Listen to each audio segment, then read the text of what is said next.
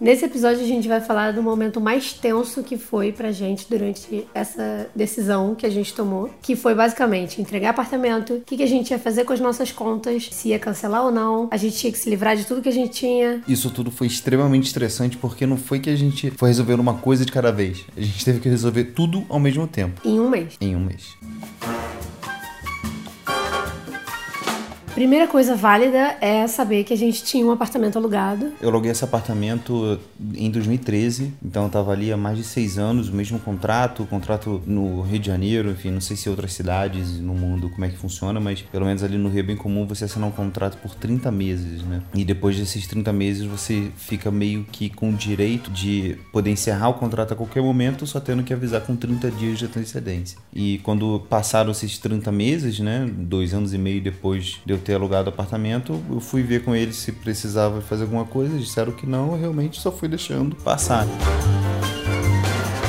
Quando a gente tomou a decisão de ir embora, a gente meio que calculou em quanto tempo a gente poderia avisar que a gente queria entregar um apartamento, porque a partir dali a gente tinha até 30 dias para poder entregar as chaves e ele estando pronto. O que, que significa ele estando pronto? Ele sentar, obviamente, sem nenhum móvel. Inclusive, a questão do móvel a gente tentou negociar com, com a locatária para ver se elas compravam certas partes, certos móveis nossos que a gente não fosse vender. Principalmente o escritório, porque o escritório a gente tinha personalizado personalizado pra gente. Tinha que entregar o apartamento todo pintado, do jeito que encontrou, né? Vazio. Vazio e pintado, basicamente. É, exatamente. Pintado de branco. Pintado de branco. O que, que significava isso no final das contas? Esse era o grande, digamos assim, resultado de um processo que a gente foi tendo que resolver ao longo do tempo. Assim, eu, eu era um cara muito acumulador de várias coisas. Eu acumulava, sei lá, papel de ticket de, de metrô da primeira vez que eu fui viajar para fora, sabe? Coisas assim desnecessárias e que não serviam de valor nenhum, a não ser alguma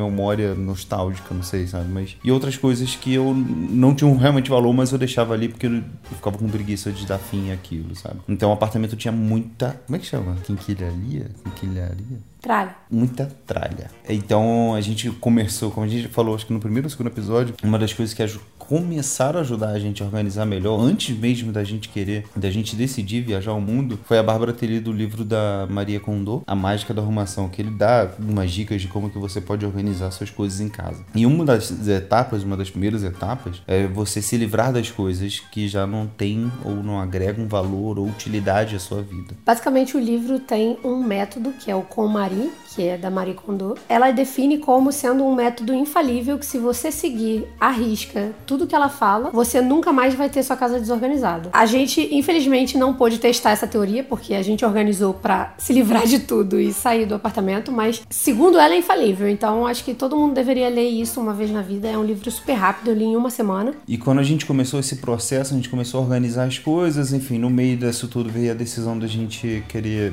realmente ir, ir pro mundo. O que eu achava que a gente já tinha de trabalho, sabe? Porque, sei lá, organizei livros, organizei documentos, organizei algumas coisas, assim, bem numerosas, bem volumosas. E quando a gente tomou a decisão, eu falei, cara, vai ser mais tranquilo agora, né? A gente já se livrou de muita coisa aqui, só que não.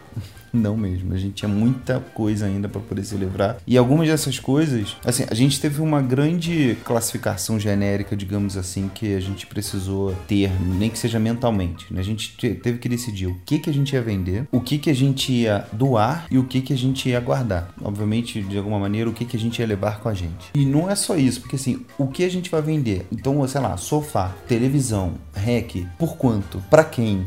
A gente vai vender para o Brasil todo, a gente vai anunciar no Mercado Livre, a gente vai anunciar para os nossos amigos, a gente vai fazer como? Vamos fazer um bazar físico ou um bazar online? Se alguém quiser comprar, a pessoa vai ter que vir aqui, ou a gente vai botar no preço o valor do frete para poder entregar na casa dela. E a gente chegou a fazer uma lista no caderno, né, do valor das coisas e o, o que que era o valor das coisas. Né? Na verdade, a gente fez uma lista de tudo que a gente tinha no nosso apartamento que era vendível. E aí a gente foi tentando colocar preços razoáveis para cada coisa. A gente até nem, a gente até teve o pensamento de, ah, não não vamos botar muito caro porque as pessoas não, não vão querer pagar, não sei. Vamos... E aí, somando tudo, dava um dinheiro que a gente até recuperava o valor que a gente gastou na nossa última viagem de férias. Dentro desses itens, a gente que, que tinha em casa, né, móveis e, enfim, eletrodomésticos, essas coisas, tinha algumas coisas que eu tinha ganhado de presente, a gente tinha ganhado de presente, então, obviamente, não iria vender. Aí a gente resolveu ou deixar na casa dos nossos pais ou devolver para a pessoa quando ela, era possível ela aceitar de volta. A gente fez isso com a minha geladeira, por exemplo. Meus pais que tinham me dado geladeira, eu não vendia, eu perguntei o que, que eles achavam melhor, se, eu, se era, sei lá, vender e dar o dinheiro para eles, ou se era vender e ficar com dinheiro ou, ou devolver a geladeira. Minha mãe tá sempre construindo a casa dela, então ela precisa precisava de mais uma geladeira. Mas outros itens eram realmente foi uma decisão um a um, assim, e, e é, era cansativo. E os que iam doar, não só as roupas, né, mas também alguns itens de casa, enfim, pratos, esse tipo de coisa que pode ser de bom uso para quem tá precisando, a gente tinha que achar alguém de confiança para poder pegar aquilo, para poder dar o destino certo. Então, essas decisões foram muito desgastantes. E aí, beleza, por exemplo, a gente decidiu o que, que a gente ia vender. Então a gente fotografou tudo e resolveu anunciar no nosso Instagram. Nosso Instagram profissional juntos e dava um bom ranking de view, dava um bom alcance de views. Então a gente conseguiu anunciar lá e foi assim, nosso direct não parava de, de chegar mensagem. O principal canal de vendas foi esse. Tive que fazer uma lista de, de espera para cada coisa. Foi assim, total sucesso. A gente vendeu quase tudo. Sobraram umas coisinhas mais caras, né? Tipo o iMac do Pablo, que não foi vendido ainda, mas que está na casa do pai dele, se alguém se interessar. A gente preferiu anunciar no Instagram primeiro os móveis, móveis, eletrônicos, tudo que era fácil de vender, beleza. Só que roupas, a gente decidiu que o aniversário do Pablo estava chegando. Eu tava com vontade de fazer alguma festa e também dar uma, uma relaxada, uma quebrada, né? Porque a gente vinha ficando bem estressado. E aí a gente fez uma roda de samba num, num hostel que tinha perto de, do, do apartamento em Botafogo, que a gente morava, e o rosto que a gente já tinha ficado, a gente tinha feito parceria com eles, era um clima bom e era o rosto do samba. Né? Então, e eles já tinham um contato até de um grupo de samba, então a gente uniu o útil ao agradável. Eu falei, cara, a gente organiza um evento, fiquei encarregado, digamos assim, financeiramente por pagar toda a parte de comida e, e, e grupo, né? Eles cederam o espaço e vendiam as bebidas e a gente pôde deixar. A gente fez um mini bazar, a gente, eles eh, tinham até umas araras, a gente pôde pendurar as roupas e tal, e a gente conseguiu vender algumas roupas ali outras coisas, além de deixar no caderno anotado as coisas que a gente ainda tinha de móveis, obviamente, que não dava para levar para o lugar. Então foi mais uma maneira de não só poder comemorar, os amigos que estavam ali olhavam, ah, pô, bem que eu tava precisando disso aqui. Aí comprava alguma coisa. E os preços estavam bem mais abaixo, tinha, assim, tinha coisa que tinha um valor pessoal para mim alto, como a camisa dos Steelers, e o preço dela também foi muito alto. Paguei 200 dólares nela em 2017 e vendi agora por 50 reais. Então ficou um preço muito mais barato. Quem comprou fez um ótimo negócio.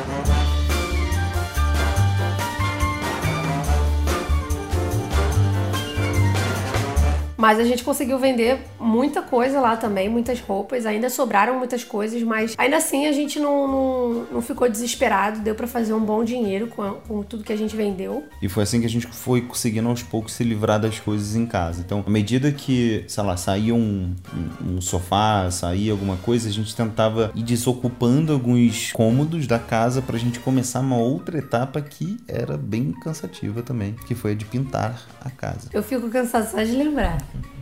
Cara, pintar o um apartamento para mim foi a coisa mais desgastante que eu já fiz em toda a minha vida. Foi o maior nível de estresse que eu atingi. Eu não fiquei assim com o vestibular, eu não fiquei assim com a minha carteira de motorista, que eu tive que fazer três vezes. A gente sentiu nossos corpos e nossa mente completamente esgotados. Só que assim, quando você precisa entregar, seu corpo não para. Você tem um prazo, seu corpo não para porque, tipo, não tem outra alternativa. A gente não tinha como contratar alguém porque era um dinheiro muito absurdo. A gente chegou a fazer um orçamento com o pintor que estava fazendo obra na casa da minha mãe, só que ficou super acima do nosso orçamento porque a gente considerava que o apartamento era pequeno e dava para fazer em uma semana pintar a casa toda. E aí ele disse que precisava de mais dias que uma semana, ele precisava de tantos materiais possíveis, não sei o que. O orçamento acabou ficando muito acima e a gente resolveu fazer nós mesmos, nós mesmos compramos as coisas que a gente achava que precisava e pintamos. A gente acabou economizando nessa parte. A minha mãe e o meu sogro ajudaram a gente, eles se revezaram ou então tinha dias que os quatro estavam lá. A gente demorou uma semana para poder pintar. Acho que foram cinco dias. Cinco dias, só que foram assim, cinco dias começando de manhã e terminando à noite. Sim. Era bem desgastante e algumas vezes a gente fazia... só parava para almoçar.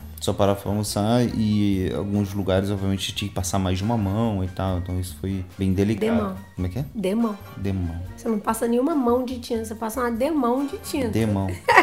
Até hoje não aprendi. Foi puxado pra gente, foi desgastante, porque o prazo ia chegando mais perto do fim pra gente sair do apartamento e a gente achando que, assim, ia ter que entregar, mas repente, com aquele medo de da pessoa achar algum defeito, ter que pintar de novo, ter que contratar alguém. Enfim, isso foi deixando a gente ainda mais cansado e tinha um monte de coisa ainda pra gente resolver. A gente não tinha nem arrumado mala, tinham pessoas que tinham comprado, mas que não tinham pego, aí tava no apartamento de tinta. É, e a gente não podia sair pintando e ficar sem onde morar. Então a gente esvaziou o apartamento todo até faltar duas semanas pro prazo dos 30 dias. Quando faltava essas duas semanas, a gente começou a pintar um apartamento. Demorou cinco dias. Quando a gente entregou o apartamento, faltando 10 dias pro prazo final do contrato, a gente entregou, sei lá, numa quinta, numa sexta e só na segunda-feira que eles foram lá pra poder fazer a avaliação e avi avisaram a gente terça, acho que era feriado, numa quarta-feira. Ou seja, demorou muito tempo até a gente ter um retorno pra descobrir que precisava dar mais uma demão. A moça ainda falou que tinha lugares que a gente não pintou. Ela afirmava que a gente não pintou. Vocês nem pintaram, né? Não, a gente pintou tudo. A única coisa que a gente não pintou foi o teto, que ela nem reclamou. Só que, o que, que acontece, né?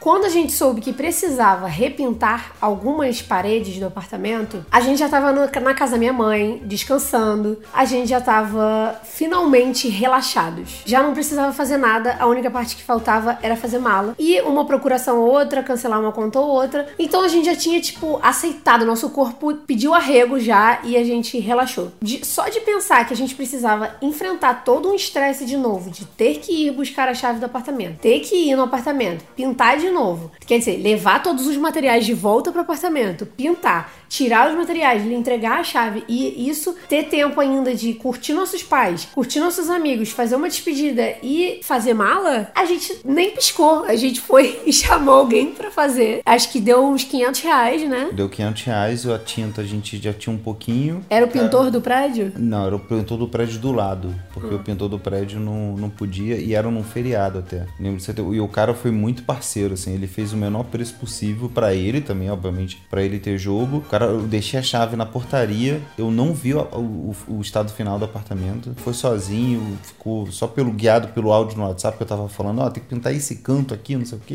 esse canto ali, não sei o que lá. E aí ele fez o apartamento, finalizou ele a partir da pintura e tudo assim, remoto. Trabalho remoto. Ele deixou as chaves lá na portaria. Quem pegou foi a minha mãe, que tinha ido em Botafogo pra pegar um exame do, do coração que eu tinha feito e não tinha conseguido pegar. E ela foi lá no- na imobiliária que ela nunca tinha ido pra poder entregar para as senhoras que ela nunca tinha visto na vida. E, assim, obviamente com um certo jogo de cintura, caso elas quisessem impressionar e falar alguma coisa que tá faltando, enfim. Mas minha mãe teve, enfim, a fofura dela reinou, entregou.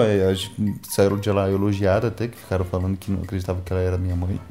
Mas a gente nunca ouviu mais nada sobre o apartamento. Inclusive, hoje, no dia que estamos gravando isso, não pagamos o último aluguel. A gente tinha combinado de fazer um rateio, né, do último mês, que tinha uma parte do, do aluguel, que não era bem um mês fechado, eram 20 e poucos dias, né? proporcional ao tempo que a gente ficou lá. Tinha conta de luz, cada uma, cada uma das contas elas têm um período diferente, né? Então elas tinham que calcular e ia mandar uma grana, um, um boleto para poder pagar. A conta de luz eu deixei paga. Mas já tem mais de três meses aí que a gente saiu do apartamento e elas nunca mais entraram em contato. Eu acho que foi um presente que elas deram aí, tipo. um mês de aluguel grátis. Beleza, apartamento foi entregue, essa foi a história do apartamento. A gente ficou super exausto, mas ainda assim, se eu pudesse voltar no tempo, eu teria feito tudo exatamente da mesma forma. Eu só teria me atentado mais na questão da pintura do apartamento, mas eu não teria contratado alguém, porque eu acho que a gente economizou um belo de um dinheiro ali em materiais, não foi nem metade do que o cara que cobrou a gente pra pintar. Mesmo contratando alguém no final pra poder. Mesmo contratando alguém, somando o valor dos 500 reais, não deu nem metade do que ele cobrou pra gente. Então, eu acho que valeu a pena. E aí a gente chega na parte das contas, né? É, não necessariamente nessa ordem, mas o que, que a gente fez com as contas. Conta de luz, você pagou Paguei full mês de abril e não era uma conta também tão alta, então foi, enfim, normal. A conta de luz da Light, né, que é a companhia de energia elétrica no Rio, ela eu paguei ela full Você pagou o mês de abril todo. Paguei o mês de abril todo, que foi o nosso último mês. Busquei um nada consta dos últimos 12 meses, né? Pra provar que não tinha nada atrasado. A conta de gás que foi uma conta que eu dei muito mole. Tudo, todas as minhas contas estavam em débito automático. Aliás, a primeira coisa que eu fiz foi tirar todas as contas do débito automático. Né? É importante. Tire todas as suas contas do débito automático quando você vai embora. É.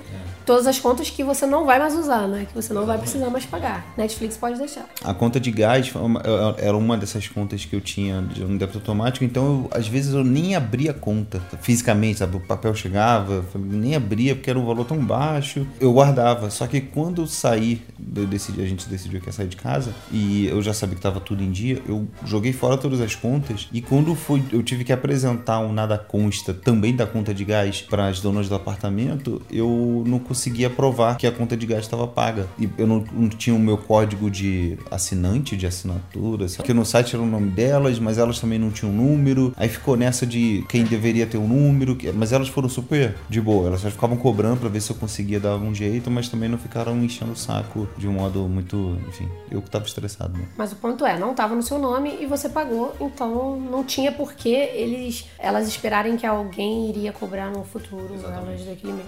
A conta de água no condomínio era a conta que tava para vir, também que elas nunca mandaram, mas estava tudo vindo, vinha tudo sendo pago direitinho. A internet, TV, a cabo e telefone eram todas juntas, aqueles promoções, aqueles combos lá da net que eu, que eu fiz há muito tempo. Me arrependo porque o telefone eu nunca usei. A primeira coisa que eu fiz, como eu falei, foi tirar do débito automático. Até que na hora o processo de cancelar foi bem mais tranquilo que imaginava, porque eu sempre fico com aquele vídeo da Judite do, do Fábio Porchat, né, tentando de todo jeito poder cancelar a net. Mas eu, quando fui fazer essa, esse cancelamento, eu passei, beleza, um, um tempinho, sei lá, uns 30, 40 minutos, mas cancelei. A mulher ficou, não, pode deixar. Dia 19 a gente vai aí pegar o aparelho da net, então tem alguém entre 8 e meio-dia, aquele negócio que eles fazem, né? É, só que eles marcaram numa data que a gente já tinha liberado o apartamento e a gente é. falou, deixou com a portaria e deixou até o porteiro mora do lado da, do lado da garagem do, do apartamento. A gente falou, qualquer coisa você leva para sua casa. Mas aquela facilidade toda para cancelar a net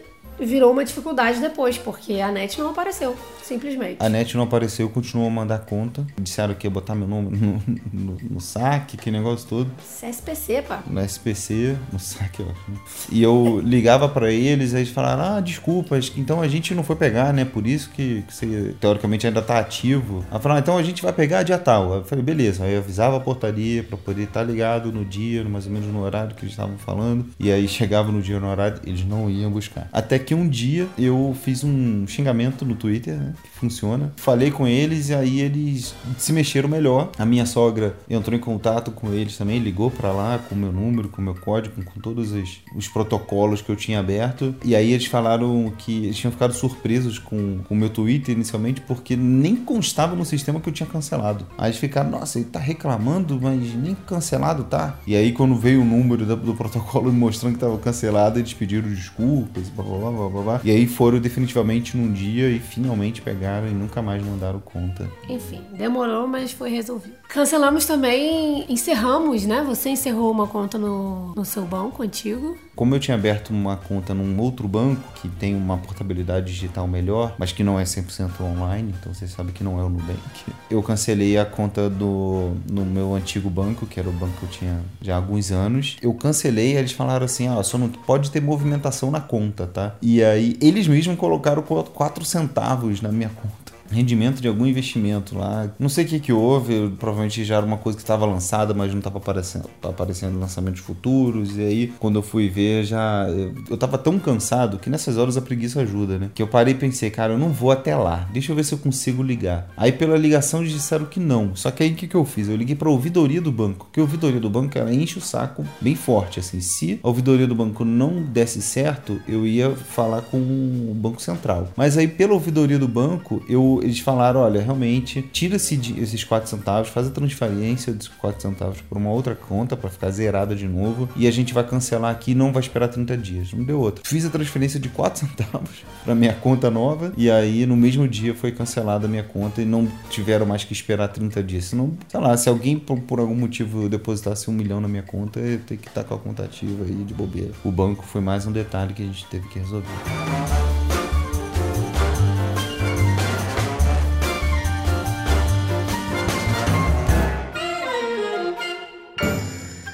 Gente precisava também resolver o que, que a gente faria com a nossa conta de telefone celular. Porque a gente queria ficar com o nosso número, para não ter que ficar trocando de número o tempo inteiro, ficar dando número novo para amigos, para se comunicar toda hora em cada país que a gente estivesse. Então a gente sabia da certeza de que a gente queria manter o nosso número. Até porque quando a gente estivesse voltando pro Brasil, a gente queria ter o nosso plano ali, nossa conta de telefone e decidir se a gente quer ir para um plano ou não. Então o que a gente fez foi sair do pós-pago para ir para um plano pré-pago, onde você paga antes de usar, né? Você coloca o crédito, aquela coisa, tipo, parece. É, eu nem. Eu sou tão alienada que eu nem lembrava que isso existia ainda, porque parece aquelas coisas de. Ah, vou comprar crédito ali na padaria e botar no, no meu celular. Mas a gente achou essa melhor solução, porque a gente não precisa cancelar nossa linha. No caso, a gente é da Vivo, não sei como é que funciona em outras operadoras, mas a gente chegou aí numa loja da Vivo, foi se informar, explicou nossa situação e disse que a gente deveria voltar uma vez ao ano e ficar um tempo no Brasil por um tempo que a gente não sabe quanto tempo, mas que a gente queria saber o que a gente faz enquanto a gente não está usando o plano do Brasil. Orientaram a gente para passar para um pré-pago e a cada dois meses você precisa colocar um mínimo de 15 reais no, na sua conta para eles não cancelarem a sua linha. Você tem 15 reais para gastar, mas aquilo ali vai se acumulando porque a gente não vai usar. Então, isso permite a gente permanecer com o mesmo número, no WhatsApp principalmente, né? O número para ligar é o, é o do chip do país que a gente tá, mas o WhatsApp mantém aquele número antigo para você não, não, perder os contatos e a galera ter que te adicionar no novo número. Pelo aplicativo mesmo do da Vivo, você consegue colocar esse crédito. Bom,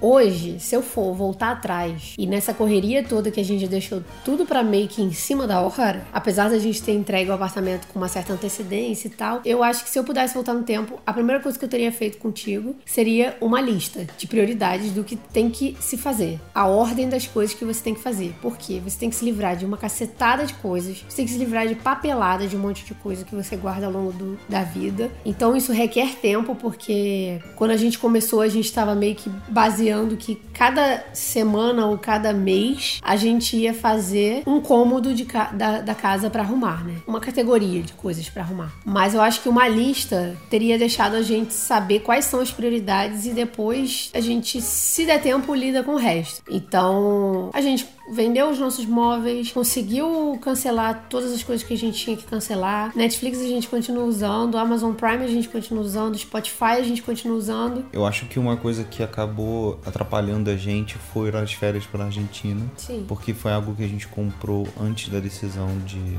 a gente largar tudo e viajar. E a gente passou lá, sei lá, 20 dias fora, sabe? Esses 20 dias dava para fazer tudo. Dava pra gente pintar um apartamento uma hora por dia, sem cansar Tá. Dava até pra gente ter entregue tudo, finalizado tudo e alugado uma Airbnb no Rio pra gente curtir relaxado e poder se despedir com calma de todo mundo que a gente precisava se despedir. A gente conseguiu economizar bem com a pintura, porque, enfim, foi um serviço que realmente tava meio caro pra gente na hora. Como você falou, a parte de, de tintas e equipamentos a gente deu, assim, deu um bom preço, mas a gente acabou pagando um preço da nossa saúde mental e a gente não conseguia aproveitar tanto a nossa família, os nossos amigos quanto a gente imaginava, né? Então, até porque a gente estava muito estressado também. Chegou um ponto que a gente não queria ver ninguém, a gente não queria sair de casa, só queria dormir porque a gente estava cansado. Então, esse tipo de coisa realmente faria uma diferença. Mas, ao mesmo tempo, eu acho que se, não, a gente não tivesse tido a ajuda de, de tantos amigos, seja divulgando, teve muita gente que pode não ter comprado no Stories, mas divulgou, sabe? Ou gente que realmente comprou só para ajudar, ah, só, só para fazer alguma coisa aqui para ajudar vocês, para se livrar de alguma coisa ou para dar um, um financiamento. Inclusive, para quem ainda quiser ver o que sobrou, que tá à venda ainda na casa dos nossos pais, para pegar no Rio de Janeiro, entra no meu Instagram, arroba Barros Medeiros, que lá tem um destaque à venda do Amazon. lá tem todas as indicações de tudo que ainda tá à venda em relação a móveis e eletrônicos, enfim. Só roupa que não tem lá. E quem quiser ver algumas imagens de como foi esse processo de, de mudança, né, de pintura principalmente, a gente deixou um pouco lá no, no YouTube no vídeo Largamos Tudo e Fomos Pro Mundo, em que a gente mostra um pouquinho de como foi esse processo de pintar as coisas e tal.